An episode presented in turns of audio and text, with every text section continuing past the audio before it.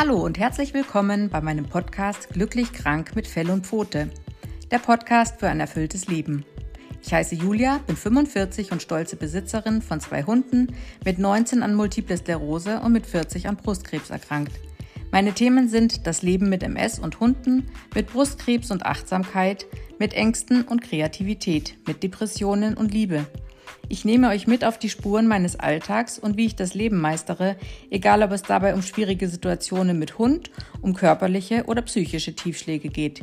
Hier hört ihr wahre Begebenheiten, Lesungen meiner geschriebenen Werke und es gibt Anleitungen zu mehr Achtsamkeit und Entspannung im Alltag.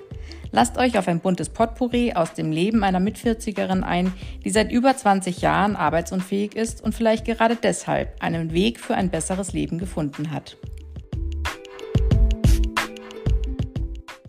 Ja, hallo und herzlich willkommen bei einer neuen Folge von Glücklich krank mit Fell und Pfote. Ich habe schon sehr lange nichts mehr von mir hören lassen. Ich hatte ja gesagt beim letzten Mal, dass ich eine Schulteroperation habe, hatte. Ähm, das ist jetzt auch schon zwölf Wochen her. Mm, ich kann zwar schon relativ viel machen mit dem rechten Arm, aber ähm, ja, bin trotzdem noch ziemlich eingeschränkt und auch genervt von den Schmerzen und ist, dass sich alles so lang hinzieht und war deshalb wirklich nicht auf Podcast ähm, äh, Lust, neue Folgen zu, zu gestalten. Ähm, ich habe eigentlich gar nicht aus Podcast-Gründen, sondern einfach so für mich und für meine Psyche zur Verarbeitung eine Kurzgeschichte geschrieben. Und zwar ist es mir wirklich passiert. Ähm, ein Erlebnis mit meiner Hündin, eine Hundebegegnung. Und ähm, ich habe es aufgeschrieben, ich habe es abgelesen und mache daraus jetzt einfach eine Folge, weil Hunde und ähm, Schwierigkeiten in der Hundeerziehung und ja, einfach all die Probleme, die so zusammenkommen, auch wenn man krank ist, ja doch eine Rolle spielen in dem Podcast. Und ein wenig Achtsamkeit kommt ja auch am Schluss zu tragen. Genau. Deswegen viel Spaß beim Hören meiner Kurzgeschichte. Ein hundefreies Wochenende. Das gibt es selten bei mir, ein hundefreies Wochenende. Doch hier und da unternehmen mein Mann und ich auch mal was ganz für uns alleine. Für nur zwei Tage und eine Nacht wollten wir verreisen gut, dass meine Mama da so hilfsbereit ist und gerne für diese Zeit bei uns wohnt. Somit sind die Hunde in gewohnter Umgebung und der Dreck, den die Hunde bei dem Wetter mitbringen, bleibt auch bei uns. Zum Gassi gehen habe ich eine liebe Freundin, die vorbeikommt und dann die Hunde ausführt. Bevor wir an diesem Samstag losfuhren, wollte ich jedoch selber noch mit meinen Hündinnen laufen, einzeln nacheinander. Ich fühlte mich gestresst, war schon mehrere Tage ängstlich, depressiv, verstimmt. So ein paar Stunden einfach mal wegfahren, lecker essen gehen, eine neue Stadt erkunden, das wird mir sicher gut tun. Ich startete meinen Spaziergang in der Früh mit Emma, meiner fast siebenjährigen Hündin. Sie freut sich immer sehr, wenn ich mich alleine mit ihr beschäftige.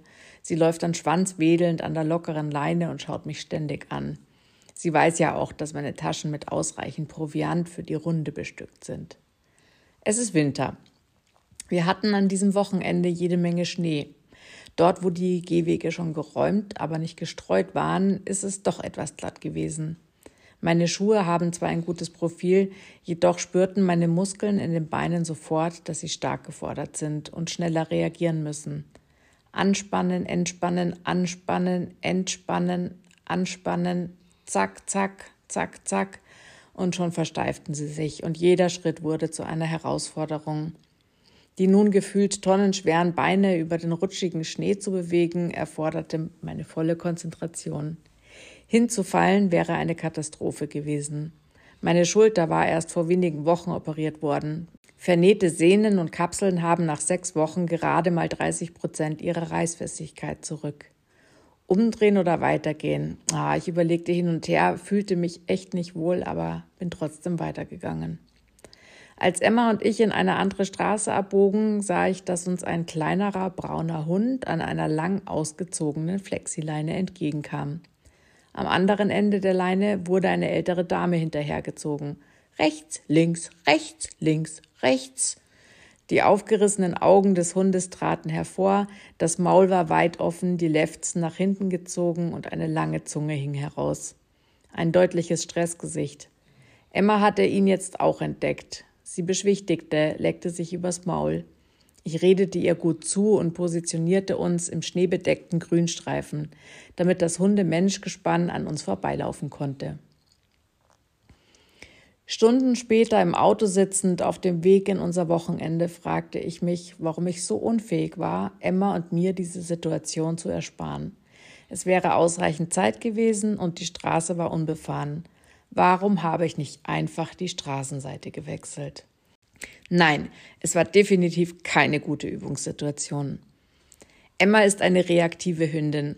Reaktive Hunde reagieren bei bestimmten Auslösern übermäßig. Emma hat indessen Probleme mit Hundebegegnungen, gerade wenn der andere Hund das Anliegen hat, Emma etwas besser kennenlernen zu wollen. Dabei wächst ihr Unwohlsein weiter an, wenn auch dessen Frauchen oder Herrchen das Anliegen haben, dass ihr Hund nur mal guten Tag sagen möchte. Ist der andere Hund jedoch so desinteressiert an ihr wie sie an ihm, gehen wir mit geringem Abstand total entspannt vorbei. Doch dieser andere Hund kam jetzt bellend direkt auf uns zu. Mehrere Meter hinter ihm folgte dann auch seine Besitzerin. Die beiden, die jetzt frontal auf uns zukamen, wollten uns also definitiv kennenlernen. Ich entschied mich, eine Hundebegegnungsübung daraus zu machen, weshalb ich schon mal Abstand schuf und der Dame damit andeutete, dass wir keinen Kontakt wollen. Das bedeutet zudem, dass ich Emma hochwertig belohne, exakt in dem Moment, wenn sie den anderen Hund anschaut. Dafür benutze ich das Markerwort top. Emma kennt das Spiel. Hingucken, top, Blick geht zu mir, leckerli. Hingucken, top, leckerli. Super machst du das. Prima. Ganz ein feines Mädchen. Und weil ich halt dachte, unser Abtreten von Gehweg und Fahrradweg sei Zeichen genug für unser Desinteresse, rief ich der Dame nicht bitte keinen Kontakt zu. Und ja, das ist mein größtes Problem. Anderen zu sagen, nein, ich möchte das nicht. Aus der Hundebegegnungsübung wurde nun eine Übung, wie ich mich möglichst geschickt in einen Schneehaufen auf mein Gesäß fallen ließ, ohne mich rechts abzustützen, denn das ist meine operierte Schulter. Mein linker Arm und ich hingen nämlich schon in Emmas gespannter Leine. Meine Hündin hatte jetzt den Angriff nach vorne gewählt, ihre Art der Lösungsstrategie, wenn ich mal wieder nicht dafür gesorgt habe, dass die anderen auf Abstand bleiben. Die Leine übertrug nun die Vibrationen von Emmas knurrendem Leib zu meinem Hirn. Hättest du nicht besser auf uns aufpassen können? Gleichzeitiges Knurren hündische Kommunikation und bedeutet so viel wie komm bloß nicht näher, hau ab, ich will dich nicht. Eben das, was ich ja schon vorher mal der anderen Hundebesitzerin hätte sagen sollen. Der andere Hund versteht Emma nicht oder er sagt sowas wie und was machst du, wenn ich trotzdem näher komme? Dass Emma definitiv nicht Hallo sagen mochte und stattdessen dem nervigen Kleffer am liebsten das Fell über die Ohren ziehen wollte, schien auch der Dame keinesfalls aufgefallen zu sein. Sie blieb nämlich stehen und belehrte mich, das ist nur ein Mädel, und kam dann, weil damit ihres Erachtens kein Problem mehr bestand, näher auf uns zu. Hätte ich jetzt zu meiner aufgeregten Hündin gesagt, Ach, Emma, hast du gehört? Das ist nur ein Mädel, wären die letzten Zentimeter bis zum Nahkontakt wohl verstrichen gewesen. Immer noch auf dem Boden liegend, rief ich deshalb panisch und erbost Gehen Sie jetzt bitte einfach weiter. Etwas irritiert verharrte die Dame zunächst und zog dann endlich ihr Mädel weg von uns. Beide Hunde schüttelten sich dann ausgiebig den Stress ab und die Anspannung war verschwunden. Zumindest bei den Hunden. Mir schossen die Tränen in die Augen und ich musste mir jetzt erstmal Gedanken machen, wie ich am besten wieder aufstehe. Im Nachhinein muss ich mich nicht fragen, wie es so weit kommen konnte. Meine depressive Verstimmung der letzten Tage, die Panikattacken, die Schmerzen in der Schulter seit der Operation, der unwegsame Bodenbelag für meine steifen Beine und die Unentschlossenheit, ob ich weitergehen sollte oder nicht. Unkonzentriert habe ich die falsche Entscheidung getroffen und uns wieder mal in eine solche Situation gebracht.